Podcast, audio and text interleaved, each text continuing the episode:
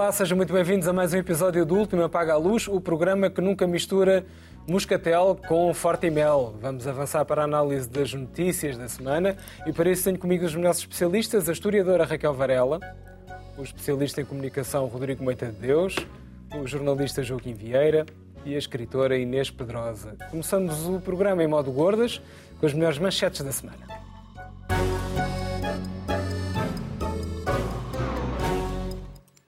Começamos pelo Joaquim, que quer falar sobre alterações climáticas. Joaquim.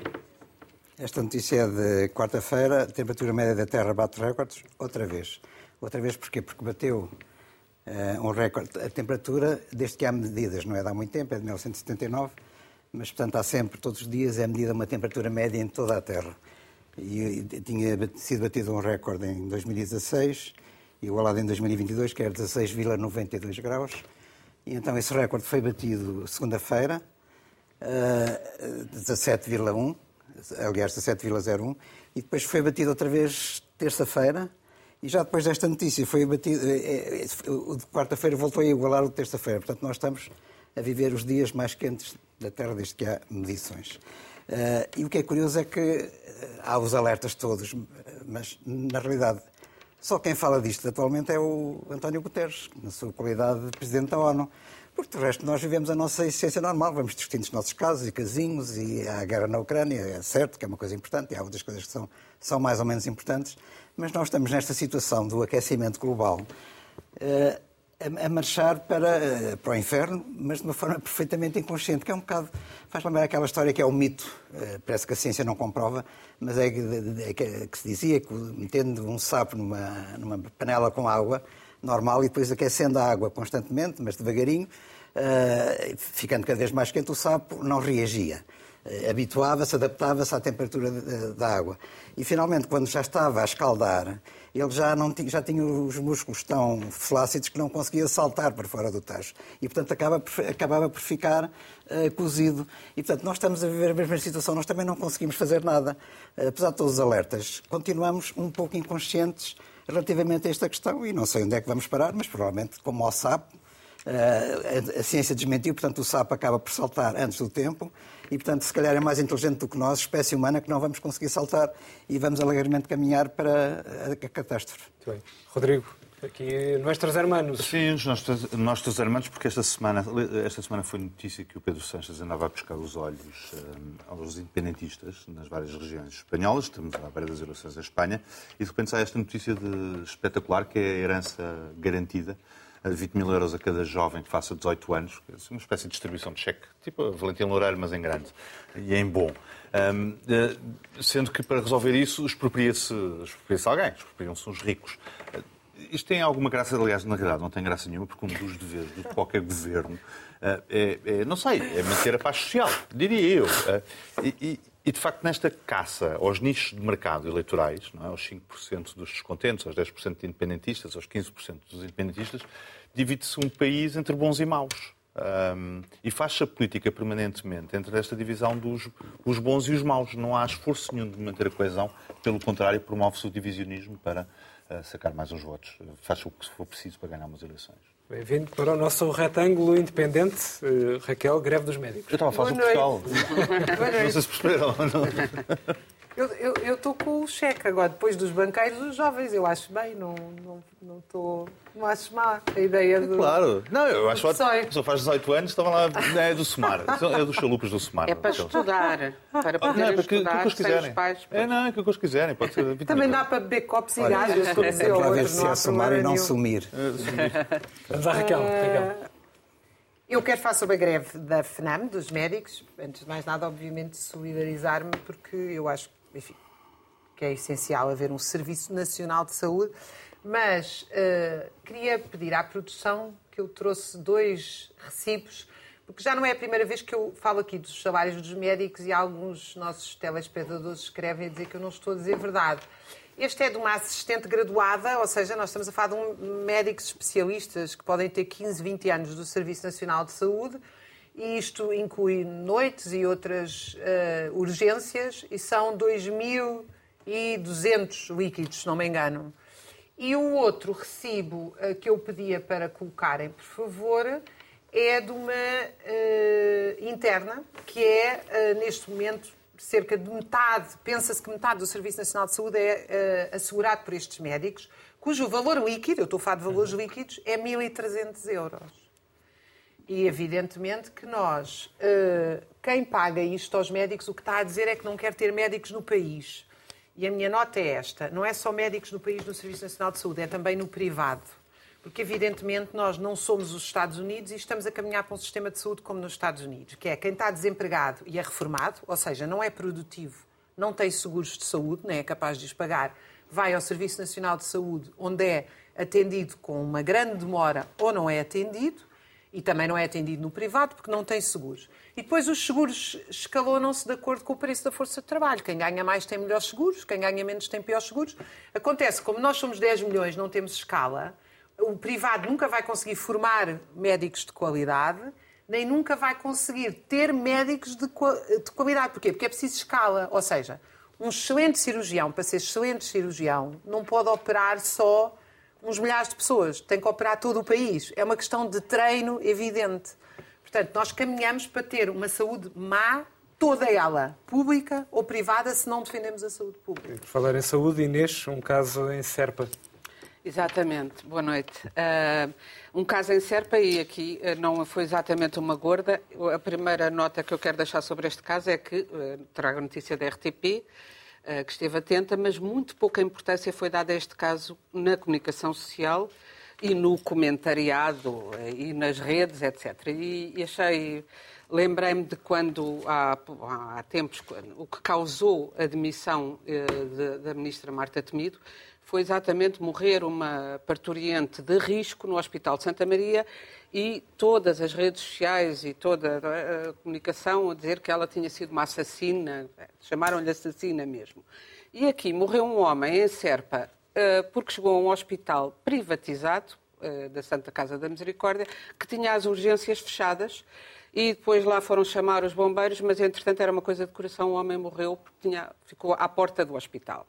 E isso não foi dado atenção nenhuma, já não há, já não há, como é no privado, já não há assassinos, não há responsáveis. Uh, e, uh, e, de, e, e, aliás, é muito engraçado hoje ainda, mesmo hoje no público, vem um destaque de que, cuidado, foi uma grávida de risco com diabetes transferida para um hospital privado, porque há agora esta questão das obras no Santa Maria e que vão uh, deslocar uh, uh, parturientes para o, o, hospital, isto é em Lisboa, de São Francisco Xavier, e então um grande alarido porque uh, só iam pôr no privado as que não eram de risco, o que é muito engraçado. Isso vai uma de... É muito engraçado considerar-se que é um risco, que não se pode mandar ninguém de risco para os privados. É Portanto, afinal, é afinal, então dizemos que uh, os privados não têm problemas parece que têm, também há falta de médicos, li esta semana em vários hospitais privados, é o caso deste na Misericórdia, dizem que não têm, que não têm médicos, não podem fazer mais nada, a população toda de Serpa, mas isso teve pouco eco,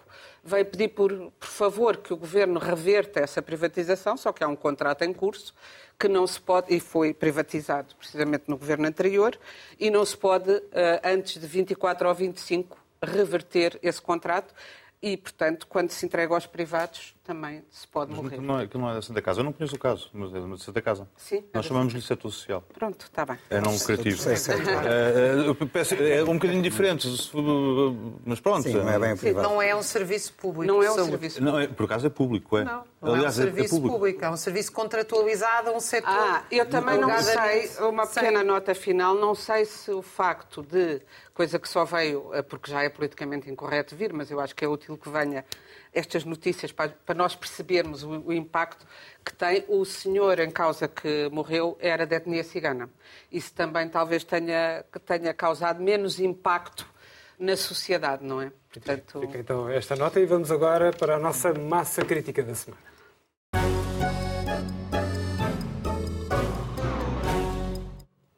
Trata-se de um tema que não ocupa muito tempo de antena nos média, mas que ocupa muito a cabeça dos pais, das mães, dos professores, encarregados de educação em geral e até alguns alunos em particular. Falo da omnipresença dos telemóveis nas escolas. Ora, nos Países Baixos, os telefones, os tablets e os smartwatches, que são aqueles relógios modernos, vão ser proibidos nas salas de aula e o ministro neerlandês da Educação até veio falar em, e vou citar, proteção dos alunos. Por cá, deveria haver uma medida semelhante em nome de melhor aproveitamento escolar, sim ou não, Raquel? Boa noite, mais uma vez. Eh, quer dizer, eu, eu acho que sim, e devo já dizer que eu sou um. ganho o prémio de velho do Restelo nesta matéria, porque eu eh, paguei tudo o que pude para que os meus filhos não tivessem acesso a telemóveis. Ah, e isto significa que, em grandes períodos do verão, quando muitos dos amigos deles, porque os pais não podem, estavam enterrados 7, 8, 9 horas por dia uh, nos telemóveis, nos Nintendos e outros jogos, uh, os nossos estavam em campos de férias de onde construíram, construíram teatros de marionetas, escolas de surf, uh, campo, aprenderam todo o tipo, portanto, tinham uma vida absolutamente feliz. E acho incrível eu ter que pagar isso e haver pessoas que não têm isso porque não podem pagar. Portanto, essa é a minha questão.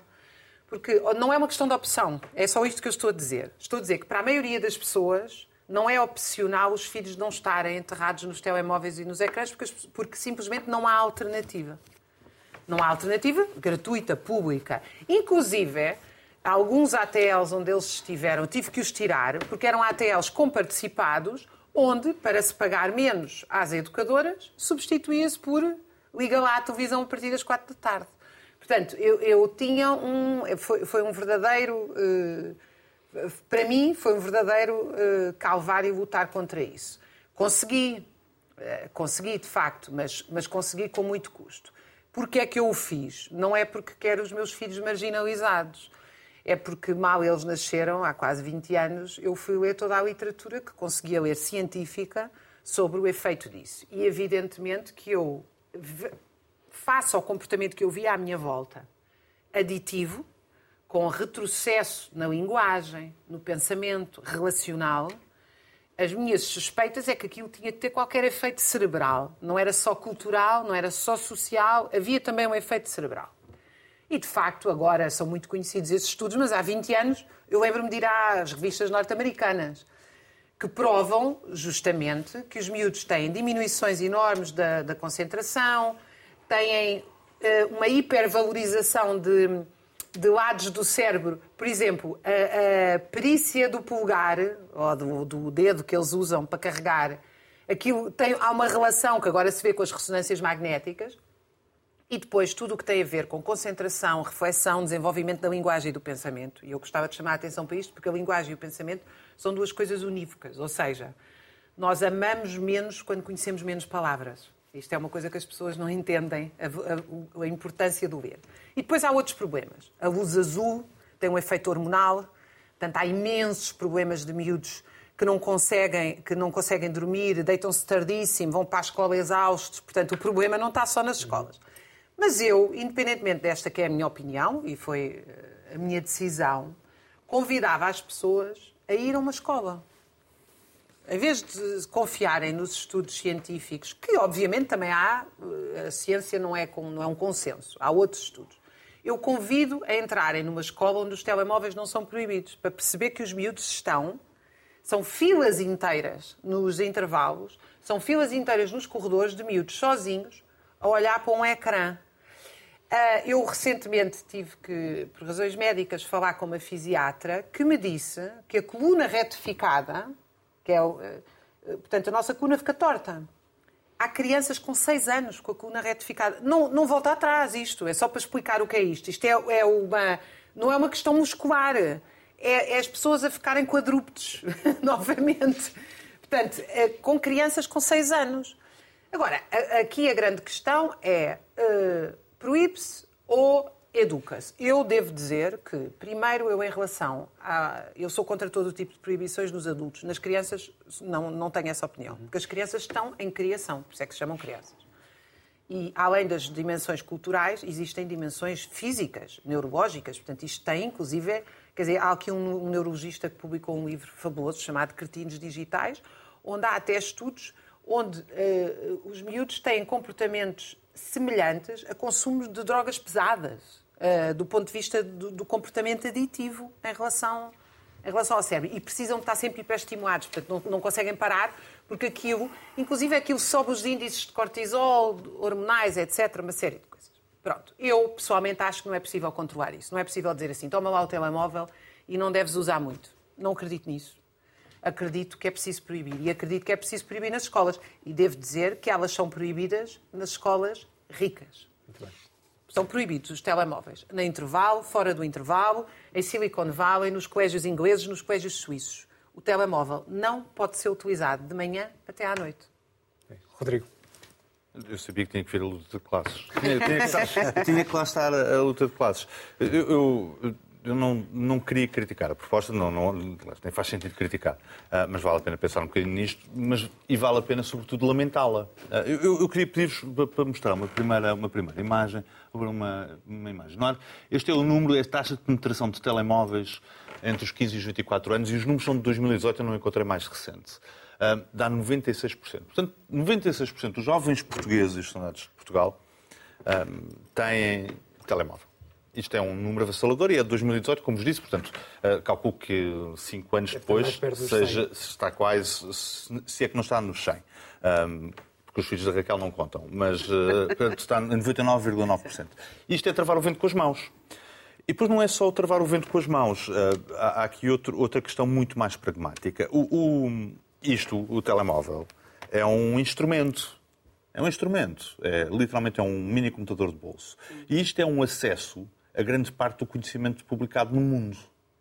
É, é um instrumento. É informação, não é conhecimento. Oh, oh, Raquel, se, se, a informação for tratada, chama-se conhecimento. Não. Lamento. Oh, Raquel, se eu, se eu, consigo ler o teu livro aqui, não é informação, é conhecimento, certo? Mas... Pronto, então pronto. É, é, é, é Como é que tu consegues ler um livro aí? Não, não, consegues? Vale... Então não consegues. Não. Então tens o Kobo, que é, que é, a mesma coisa e também tem um ecrã com luz azul. Uh, o Kobo não, por acaso até tem com, com, com, com esse preto. Portanto, nós temos aqui um problema que é como é que nós uh, transformamos, pegamos as nossas crianças e ensinamos-los que isto é um instrumento? E esse é o papel da escola. Esse também é o papel da escola, porque o, tempo não vai voltar para trás. Por muito que queiram, nós parecemos velhos a falar sobre o rock e os malefícios do rock na nova, na nova geração, não é? Imagine-se como é que elas abanam, aquelas devassas. Qualquer dia estão a dormir com homens, que não são os maridos. É, isto é o mesmo discurso. E há estudos que provam. E, e, e, há estudos que mostram, estão hiperativas, ali aos saltinhos e não sei o quê. Isto é, é, é as mesmas palavras, os mesmos estudos, os mesmos princípios. Parecemos uns velhos do Restelo. Não, não, não, a falar sobre rock. Sobre rock. Portanto, a questão é como é que as escolas pegam em todos estes instrumentos, seja o telemóvel, seja o computador, e, e as transformam de facto em instrumentos úteis? Porque é, é, é evidente nós durante, imenso, nós durante 100 anos, ou 200 anos, ou 300 anos, explicámos que as escolas eram o sítio, é, o sítio, eram o sítio mais estimulante do mundo, onde as pessoas iam beber conhecimento, onde estava o conhecimento. Isso nas bibliotecas, não é? Hoje em dia o conhecimento está aqui, está no Google, está, no, está em multimédia, está em formato multimédia e, portanto, mais do que nunca, aquilo que vai contar no futuro é nós, não, é, não é nós aprendemos as respostas, é nós aprendemos a fazer perguntas. é saber trabalhar com o ChatGPT ou saber trabalhar com o Google. É o que vai contar, porque o conhecimento está lá, não há, não há trancas na porta, não há torre do conhecimento, não há nada, está acessível. Quem é que produz o conhecimento que os outros todos vão ter acesso? Eu não percebo isso. Eu, eu calculo que a maior parte de nós tem aqui livros publicados online, portanto. Quer dizer, Sim, e como é que nós vamos lamento... produzir pessoas que continuam a produzir conhecimento? Eh, eh, porque o Google já existe, o ChatGPT já existe e tu continuas a publicar livros. Estás a confundir não, não tecnologia estou. com não, ciência, não, não informação estou. com não, conhecimento. não, não, pelo contrário. Aquilo que eu estou a dizer é que a tecnologia é instrumental. Hum. Aquilo que eu estou a dizer. E como é instrumental, tu tens que saber incorporar o um instrumento com risco, sob, correndo o risco de perderes uma geração inteira. Tu vais continuar a existir, das 15 anos de escolaridade, e o miúdo continua sem saber trabalhar com o Google ou com o ChatGPT, porque o professor continua a discutir em tendências. Isso é que é, isso é, que é surreal. Eu queria-vos trazer dois exemplos de duas escolas um, que trabalham de forma, de forma diferente. Uh, do vosso lado esquerdo é uma coisa chamada Brave Generation Academy, há bastantes no país todo, e do lado direito é a Escola 42, que é uma escola de programação. Isto são escolas que têm duas coisas, têm algumas coisas em comum. A primeira, incorporaram tecnologia, portanto eu utilizo o meu telemóvel e o meu computador para estudar, para trabalhar, eh, para trabalhar conhecimento. Eh, a segunda é o sucesso, modelo são, são modelos disruptivos, uns não têm horários, outros não têm os professores sequer, outros não têm, não têm horas Ai, certas para sem professores é ótimo. É verdade, é verdade. E funciona. E o terceiro é o sucesso. A, a, quarta, para terminar, a quarta coisa que têm em comum é que nenhuma delas é reconhecida pelo Ministério da Educação. Que é espetacular, porque o Ministério não tem uma caixinha onde isto se enfia. Porque não faz parte do modelo, não é? Não faz parte. E, portanto, nós obrigatoriamente temos que, temos que pensar um bocadinho sobre o modelo que queremos de educação e sair para fora da caixinha. É para, essas escolas são para crianças a partir de que ano? Que Uh, a escola a 42 é a partir dos 18 anos. Uh, independentemente, São uh, adultos, o Brave. Generation é para secundário. É para secundário. Eu gostava de trazer aqui um depoimento de uma educadora de infância, Silvana de Almeida, que circulou, está a circular esta semana, desde segunda-feira, creio eu, nas redes sociais, e achei bastante curioso. Ela diz: Sou educadora de infância há 13 anos e nunca cheguei ao final do ano letivo a sentir-me tão esgotada como este ano. E porquê? Depois ela explica. Chego esgotado ao final do ano letivo por sentir que estou a concorrer com um inimigo de peso, o uso do telemóvel. Claro. Por parte de crianças com 2, 3, 4 ou 5 anos. De repente, as crianças aos 3 anos de idade falam português do Brasil, recorrentemente, sem ser de nacionalidade brasileira. O castanho passou a chamar-se marrom e o TikTok transformou-se em conteúdo educativo. Os pais alienaram-se da- da parentalidade e as crianças estão a ser educadas pelo YouTube. As refeições passaram a ser feitas enquanto olham para um ecrã e quando se eh, quando deparam com os pratos de comida da escola sem ecrã para onde olhar, não reconhecem metade dos alimentos, muito menos a sua origem. Uh, fala sobre autonomia, histórias de crianças. Há crianças até lá nos livros de histórias como se tivessem botões. Como é que eu, educadora, que conta uma história sentada no chão com as pernas cruzadas, consigo rivalizar com um ecrã? Os ecrãs geram superestimulação e por isso as crianças perderam a capacidade de se sentirem aborrecidas. O aborrecimento gera a criação, a improvisação de novas brincadeiras, pois habituaram-se a arrastar para o lado o que não gostam. Uh, fácil, não é?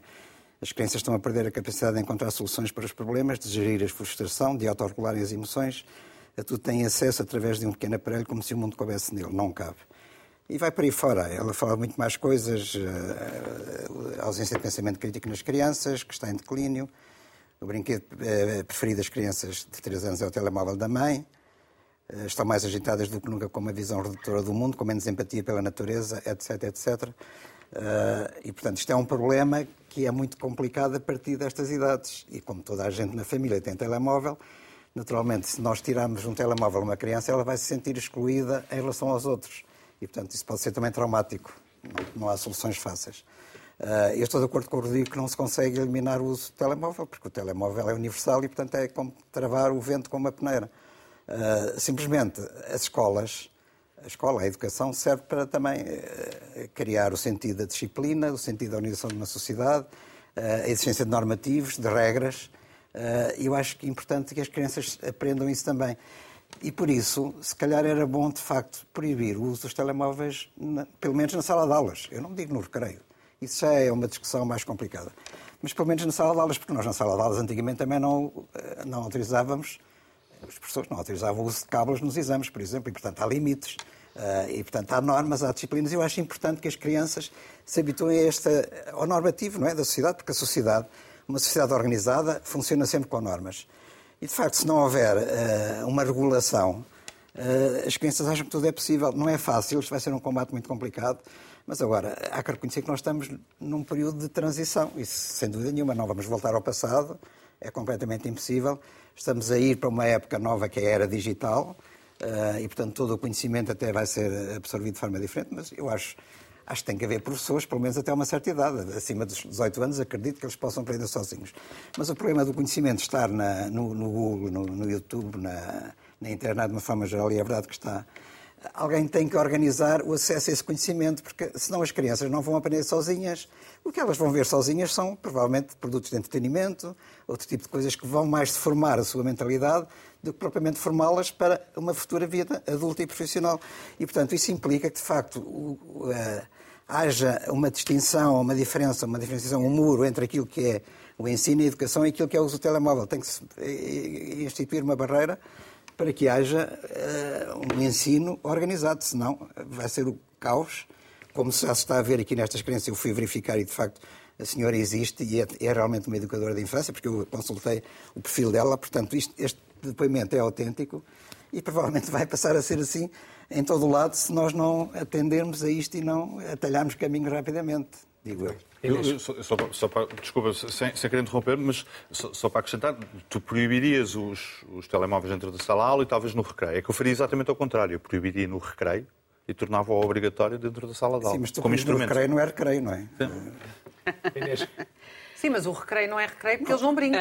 Olha para o telemóvel. Tu, tu podes ensinar as crianças a usar o Google, e eu acho bem, a consultar, isso faz parte da educação. Mas isso é totalmente diferente, quer dizer, podes fazer exercícios, podes fazer testes, Tem podes projetar no ecrã, mas Claro. estar a dar uma aula, por exemplo, de matemática, e as pessoas estarem, as crianças estarem a ver TikToks, isso é anti- totalmente antipedagógico. Não pode, não pode Pois é, existir. mas isso Mas era bem como nisto. as crianças de antes estarem a, A escrever dar- recados? a escrever Claro. recados umas às outras e os professores impunham-se. Claro. Havia faltas disciplinares, havia tudo, quer dizer, é uma questão de autoridade. Eu acho muita graça a estas conversas porque. eh, Felizmente ainda tenho boa memória para algumas coisas, nem para tudo, mas lembro-me sempre, lembro muito quando eu era criança, e eh, foi há imenso tempo, mas lembro-me, que eu sou da geração de televisão e tudo o que agora se diz dos telemóveis e dos ecrãs se dizia da televisão. Que íamos ficar embrutecidos porque passávamos a vida a ver televisão. Realmente não víamos tanto, porque quando eu era mesmo criança começava ao meio-dia e acabava à meia-noite. Mas nós, aquilo começava ao meio-dia, eu queria almoçar a ver a primeira série, depois via a segunda, via a terceira, vi tudo. Mas havia televisão na sala de aula? Ah, não, não, estou Ah, a falar ok. em casa. Ah, tá não bem, havia tá televisão na Ah, sala de aula. pronto, ok. Sim, está bem. Estou mais descansado. É que Ah, eu não nunca tive televisão. olha, mas Ah, vou dizer ti- uma ah, coisa. Fiz a telescola, por acaso, olha, até fiz a telescola. mas fizeste a Mas era telescola. fora Eu das fiz salas o de aula. propedêutico, Era em, houve um ca- ano de era em casa e propedêutico. era por minha própria iniciativa. Eu fiz o propedêutico que só havia na televisão. E devo dizer que aí não funcionou a televisão, porque eu dormia toda a santa manhã, aquilo era às 8 da manhã, ia para o sofá, dormia, e acabei por ir para um colégio tirar umas aulas para perceber do que é que se falava, para conseguir ter boa nota no exame de admissão à, à faculdade. Lá está, o que é, o que é desigual, de facto. Só, só havia o propedêutico na, péssimo numa telescola muito má.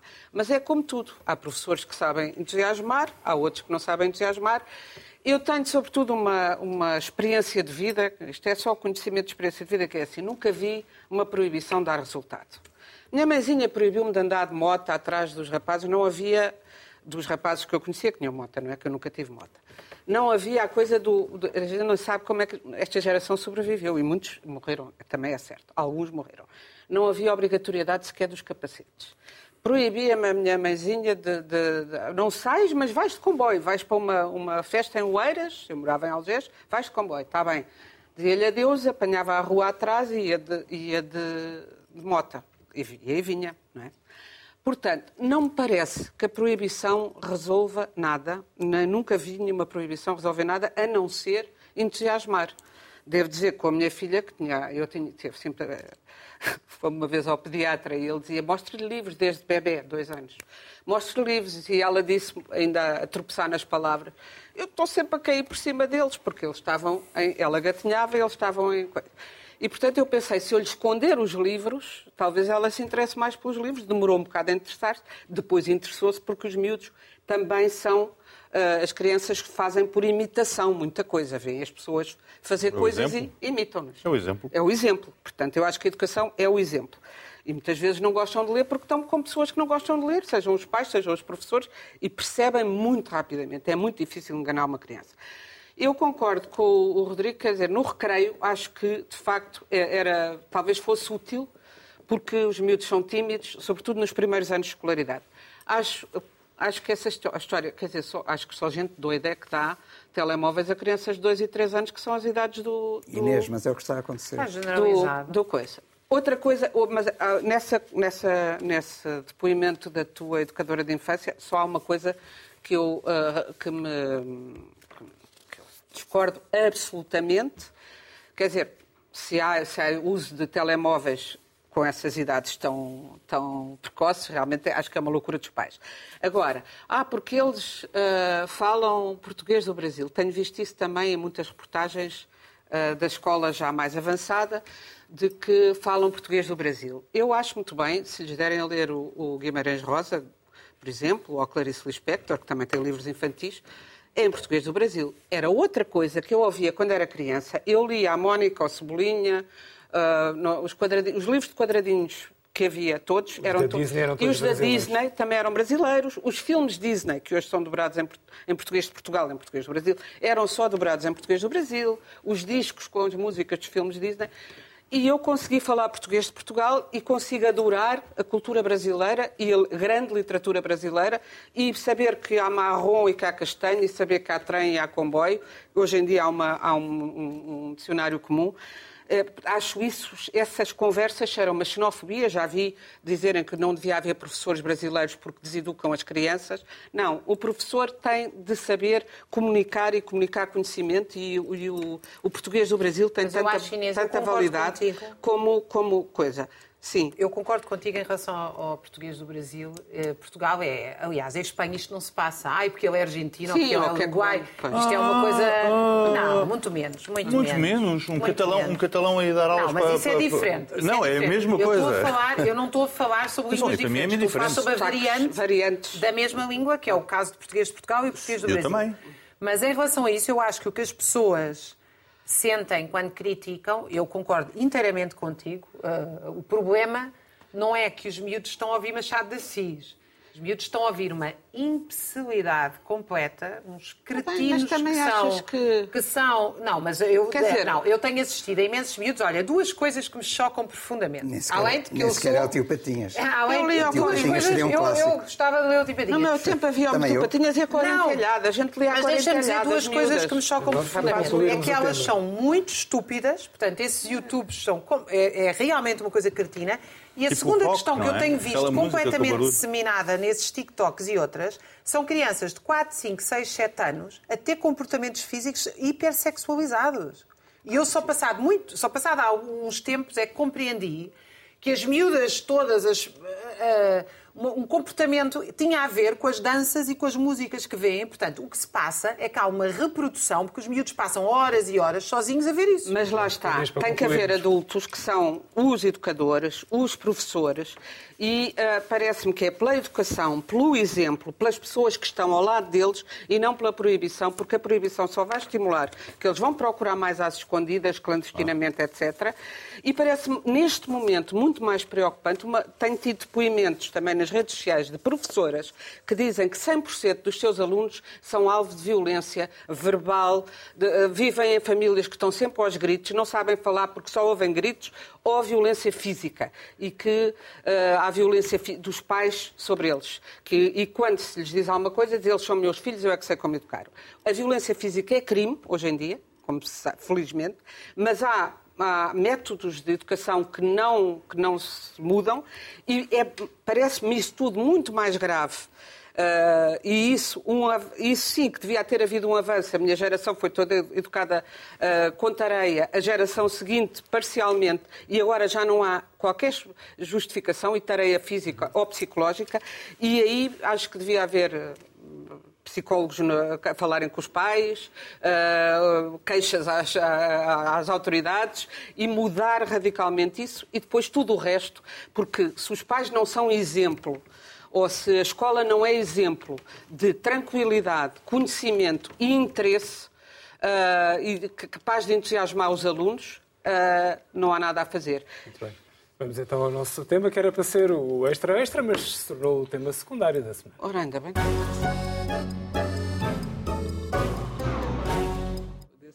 Certinho como o destino, assim que saísse a versão preliminar do relatório que faz a síntese da Comissão Parlamentar de Inquérito à TAP, começaria o sarrabulho, uma palavra muito usada em ciência política. Pelo que podemos perceber, a atuação dos ministros passa mais ou menos em colmo e todo aquele dramalhão que andamos a testemunhar durante dias a fio redundou numa coisa ligeirinha, pelo menos é isso que acha a relatora, Ana Paula Bernardo, deputada do PS.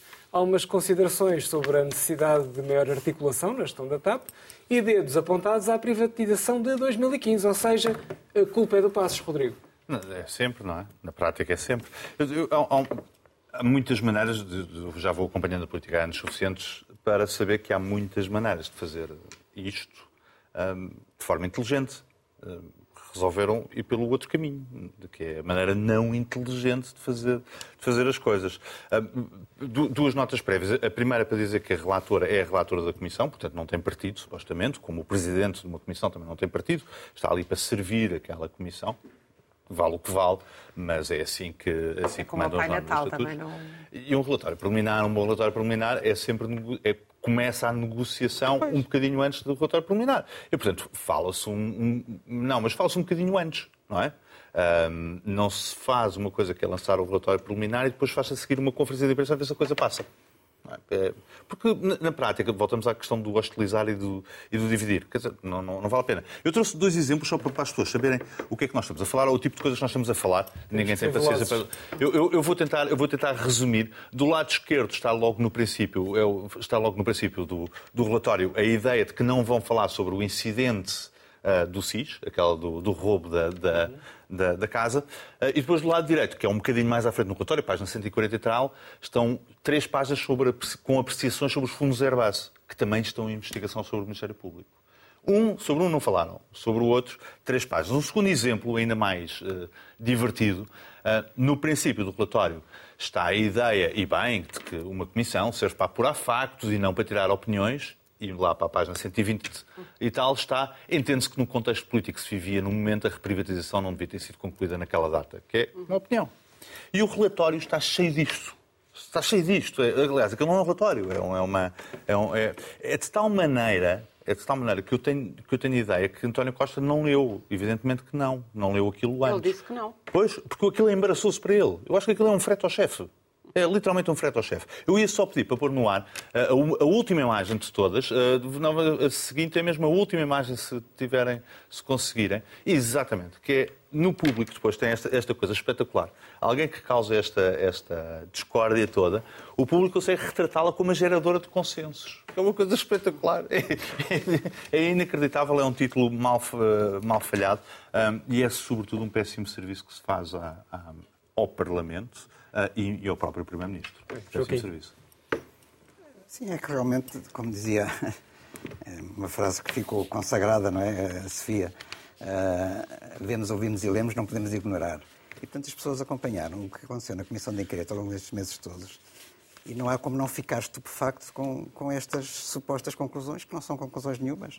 Uh, eu aceito que a Comissão de Inquérito, o relatório final, preliminar ou não preliminar, não tinha que se pronunciar sobre a questão dos incidentes 26 de Abril, que são posteriores e têm que ver com questões, questões um bocado internas, que é verdade que a Comissão uh, dedicou imenso tempo a discutir esse, esse, esse assunto. Mas o objetivo da Comissão era a questão da gestão da TAP e da interferência política, uh, eventualmente, sim ou não, da parte do Governo, na, das autoridades, na, na, gestão da empresa. E sobre isso havia, acho eu, e não é opinião, provas concludentes. Aliás, isso, uh, a gestão, a interferência na empresa, originou a admissão de um secretário de Estado e de um ministro, Pedro Nuno Santos.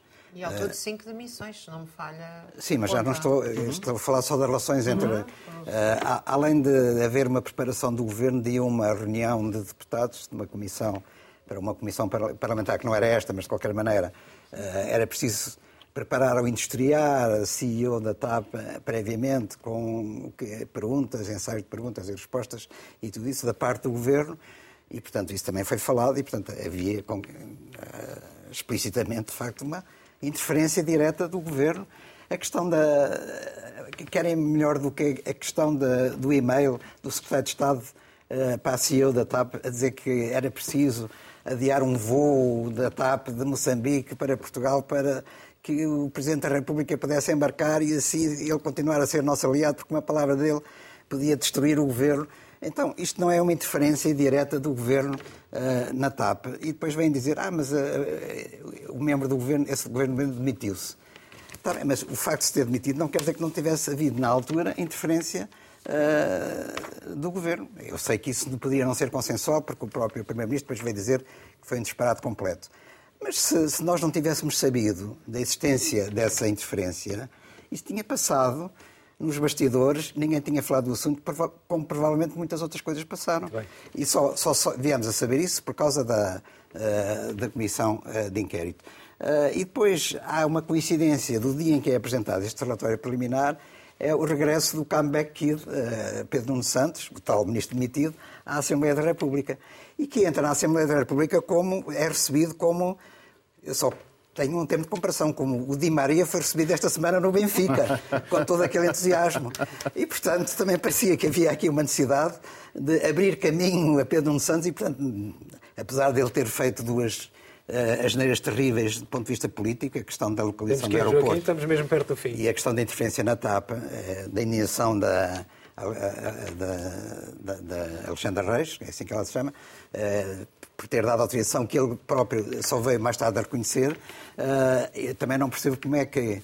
Uh, eu nunca vi um candidato a primeiro-ministro futuro, como parece que ele vai ser, uh, apresentar no currículo duas manchas tão grandes e continuar a ser candidato a primeiro-ministro. Mas Vamos aí neste, hoje em dia parece tudo é possível. Vamos ver. Bom, muito sinteticamente, eu acho, como disse, acho que este assunto já está mais que gasto e, sobretudo, é um relatório preliminar, realmente muito mal feito, mas que supostamente agora vai ser retrabalhado para o... Mas eu acho que este assunto já não... A mim não me interessa nada. Dá-me sono. Via, via a telenovela, não preciso de ver o, o resumo, fui assistindo às partes principais. Acho que esta CPI, esta, esta Comissão de Inquérito Parlamentar, foi muito pouco profissional. Lembro-me da Comissão de Inquérito Parlamentar sobre a banca, que foi muito profissional da parte dos, dos deputados, da maioria dos deputados, de algumas, de algumas porque foram sobretudo as mulheres que se destacaram, mas uh, houve um trabalho muito objetivo, rigoroso, profissional e, e no ponto e uh, aguçado.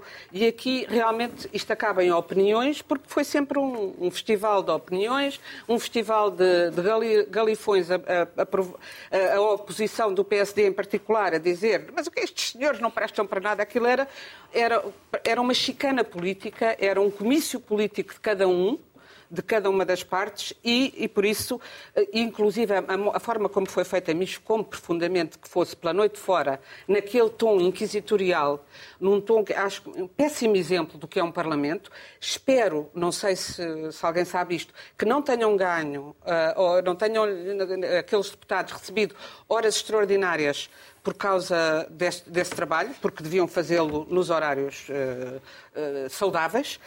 Será, uh, será que há horas extraordinárias e... na Assembleia da República? Não. Isso era uma grande pois notícia. Pois não sei, mas não sei. Só sem, deste, sem deste relatório, que não tive a paciência de ler, porque fui lendo, que realmente está mal feito, mas com, com, confere com tudo aquilo, só vi uma notícia que é que, além dos salários que nós já sabíamos, os administradores, desde o António Aldo até esta última Cristina, recebiam mais um extra, que no caso do homem até era, do António Aldo era 36 mil euros, no caso dela seriam 15 mil, o que não deixa de ser engraçado, as diferenças, para a educação dos filhos. E, portanto, estas alcavalas que nós vamos descobrindo, portanto, para mim, a única novidade interessante foi isso, inadmissível. E uh, quanto às conclusões, só digo, Uh, discordam da, da, como foi a privatização em 2015 e eu discordo da privatização em 2023 ou 2024, porque acho que precisa, precisamos de uma TAP de serviço público, transparente e gerida de outra maneira. E, e, acho que o que interessa às pessoas no, no, fim do dia é como é que o dinheiro delas é, é, é usado. Vamos fechar, Raquel. Eu concordo com a Inês. Acho que o que interessa é como é que o dinheiro foi usado. É a destruição da TAP, dos trabalhadores, das famílias. Isso é que deveria ter uma comissão de inquérito e não teve. E isto, de facto, foi uma imensa telenovela. Mas eu tenho sempre muita eh, suspeita em relação às comissões de inquérito, mas eu acho que não só metaforicamente, elas são uma espécie de confissão. Isto é um país que teve muitos anos, teve quase 300 de Inquisição. E tem umas jornadas da juventude aqui. É, e tem umas jornadas da juventude. Então aquilo é uma coisa, a pessoa vai, eles vão lá, confessam-se, passam vergonha pública e depois a coisa continua. Ou seja, que é o mesmo, é mais ou menos o, papel da confissão. Uma coisa maluísta. É, é para a pessoa não ter que ser confrontada. Uh, não ter que ser confrontada socialmente e politicamente e até criminalmente com os seus crimes. É isto, é uma espécie de, de confessionário. Mas o que o relatório, curiosamente, diz é uma espécie de metáfora daquela famosa fotografia de António Costa na revista Visão.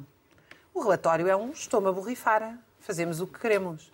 E se dúvidas houvesse da interferência política, o relatório é a prova cabal da interferência política. Não pode haver nada que prove tanto a interferência política como o conteúdo deste relatório. Mas eu até acho que eles não fizeram de propósito, ou seja, aquilo acho... é uma coisa de nabo. É Mas eu acho que nabo, o é. Estado devia ter mais interferência mais política na, na, é, na é, completamente. É uma coisa de nabo. É uma coisa de... Ela foi naba, genuinamente naba. Quis fazer o frete e tal, e pronto, e faz um disparate pegado, uma coisa que eu acho que o, Costa, o António Costa deve ter olhado para aquilo e deve ter que vergonha. Portanto, achas que o Primeiro-Ministro não teve nada a ver com a conclusão? Tudo, pelo contrário, acho que aquilo é mesmo uma coisa. Ele disse que ia tirar conclusões, não é? Depois de apresentar o relatório, vamos já ver que conclusões é que ele vai tirar agora. Diz que só tirava do final.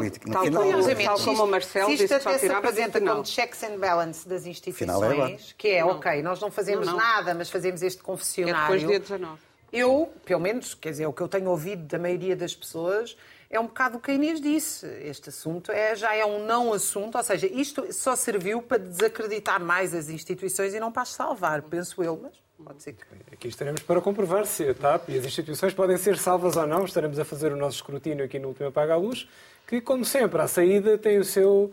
Bom, hoje vou dizer videobyte, eh, eu acho que é eclesiástico, mas não tenho bem a certeza. O videobyte da jornada.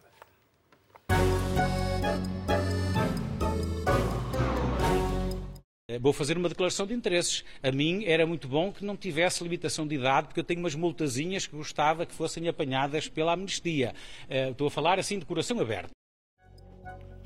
Um descaramento tão grande e tão mal estacionado que até merecia ser rebocado pela EML. Despedimos com amizade. Até para a semana.